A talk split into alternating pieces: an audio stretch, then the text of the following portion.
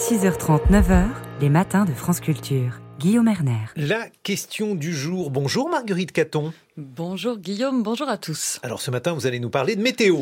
Je ne vous parle pas de météo, Guillaume, je vous parle de climat. Enfin, si j'étais honnête, je dirais que je vous parle des deux, et précisément de la manière dont le réchauffement climatique impacte la météo quotidienne, de la manière dont la chaleur extrême de ce début d'automne est imputable au dérèglement climatique. En fait, je vous parle de notre capacité à sentir, à éprouver dans notre corps les discours scientifiques, et pour cela, nous sommes en ligne ce matin avec Samuel Morin. Bonjour.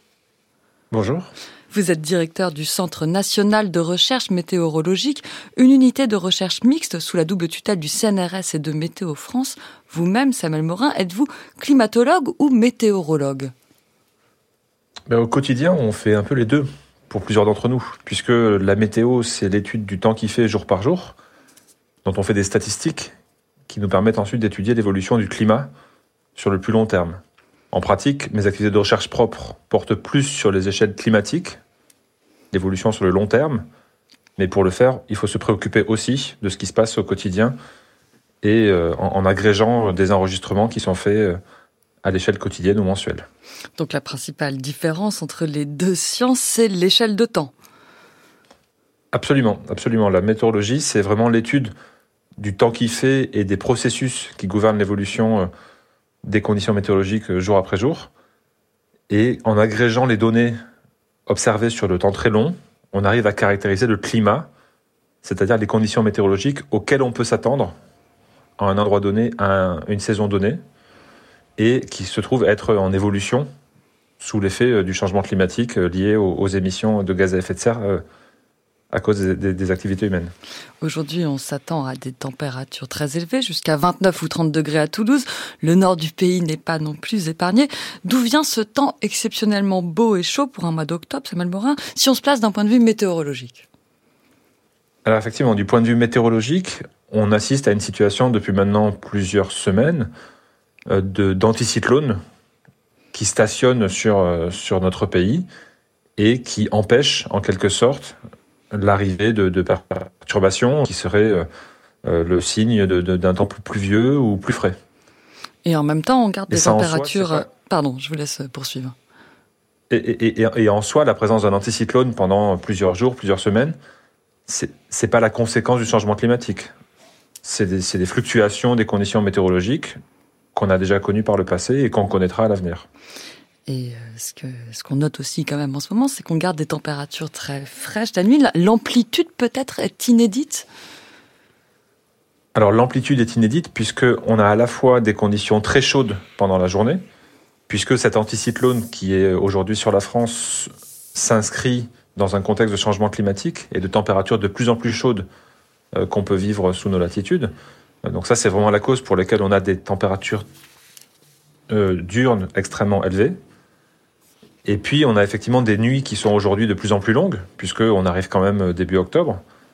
Et donc, ça, ça permet à la température de l'atmosphère de baisser pendant la nuit, et donc d'assister à, cette à ce grand écart entre, entre les températures de fin de nuit, qui sont plus fraîches que celles que l'on pourrait connaître dans une situation équivalente au mois de juillet ou au mois d'août, et puis des températures très élevées euh, qu'on atteint en journée. Alors, qui sont pas aussi élevées que celles qu'on aurait pu atteindre dans une situation analogue en juillet ou en août. On atteint, comme vous l'avez rappelé à l'instant, 28, 30, 32 degrés euh, par pointe dans le sud de la France cette semaine, et non pas 40 degrés ou plus, euh, tel que l'on peut le constater en, en, en, vous l'avez dit, Samuel Morin, avoir des températures relativement chaudes, ce n'est pas exceptionnel les conditions d'un anticyclone. C'est quelque chose de relativement classique à cette période de l'année.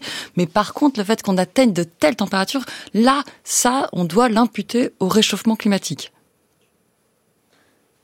Bah, dans la mesure où, où effectivement l'atmosphère est de plus en plus chaude, donc on a des fluctuations, on a des valeurs plus chaudes, des valeurs plus fraîches jour après jour en fonction des circonstances météo, mais on, constate vraiment euh, une dérive, une tendance à des valeurs de plus en plus chaudes qui est euh, directement imputable à, l'accroissement des teneurs en gaz à effet de serre dans l'atmosphère, notamment le dioxyde de carbone, qui est issu de la combustion des ressources fossiles, charbon, gaz naturel, pétrole, euh, qui sont les, principaux moteurs de cette évolution climatique et qui se traduit par des journées de plus en plus chaudes, des valeurs records que l'on atteint de plus en plus régulièrement en termes de records de chaleur.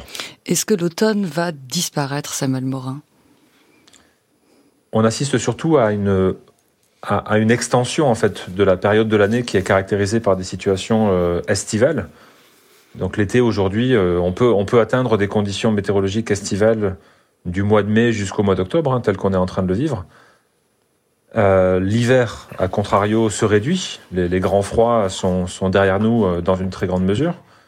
Et il reste une période de transition entre l'été et, l'hiver, euh, dont je peux difficilement dire si elle se réduit ou si elle augmente, parce qu'on peut encore avoir des situations perturbées, par exemple les événements méditerranéens qui se produisent typiquement à, l'automne. Et, effectivement, cette saison d'automne, elle, reste une période de transition entre ces deux grandes saisons, estivale et hivernale, de façon symétrique à la période de transition du printemps.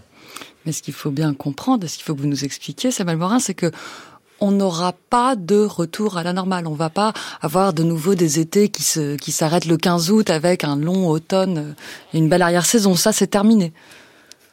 Alors, ça peut arriver de temps en temps on a encore des fluctuations des conditions météorologiques d'une année à l'autre, et, et, ce qu'on appelle la variabilité euh, du, climat, qui, mène au fait qu'on puisse avoir de temps en temps un hiver euh, relativement frais par rapport à ce qu'on a connu ces dernières années, euh, ou relativement humide, ou un automne qui commence plus tôt. Ça, ça peut toujours arriver de temps en temps. Mais ça arrive vraiment de moins en moins souvent. et tant que l'humanité émettra des gaz à effet de serre dans l'atmosphère, eh bien, le déséquilibre énergétique du système climatique se poursuivra et l'augmentation de température se poursuivra. Rapidement, Samuel Morin, du point de vue de l'information, qu'est-ce que vous pensez d'une initiative comme celle de France 2, par exemple, qui propose un journal météo-climat Est-ce qu'il faut transformer chaque journée de chaleur ou de forte pluie en une journée pédagogique sur le changement climatique? Alors je trouve que c'est une, une, initiative extrêmement bénéfique, puisque ça permet de mettre en perspective au quotidien à la fois euh, comment euh, la situation météo s'inscrit dans un contexte de changement climatique et comment le changement climatique vient modifier au quotidien les conditions météorologiques que l'on que l'on ressent. C'est particulièrement le cas pour les canicules et les vagues de chaleur ou les situations d'anormale douceur, pour reprendre le terme consacré, tel que l'on les, on les vit ces, jours-ci. et, bien sûr, nous vivons dans un monde, du point de vue climatique, qui est différent de celui qui était il y a encore quelques décennies. Et donc ce, type d'événement, euh, la chaleur euh, anormalement euh, caractérisée de cette fin d'été, de ce début d'automne, eh bien c'est quelque part encore une manifestation supplémentaire de l'évolution climatique. Et ça, c'est l'occasion effectivement de, le démontrer et de le préciser à cette occasion. Mmh, et de le mettre en perspective. Merci beaucoup Samuel Morin de ces explications. Je rappelle que vous êtes directeur du Centre national de recherche météorologique. Merci Marguerite Caton.